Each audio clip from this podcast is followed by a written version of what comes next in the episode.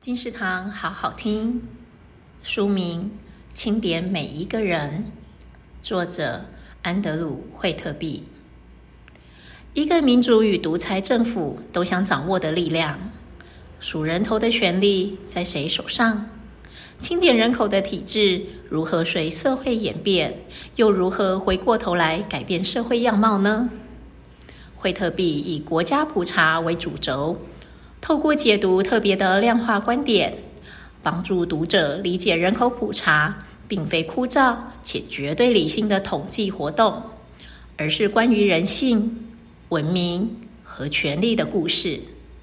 它是量化社会史的一种方式，也是民主制度的重要支柱。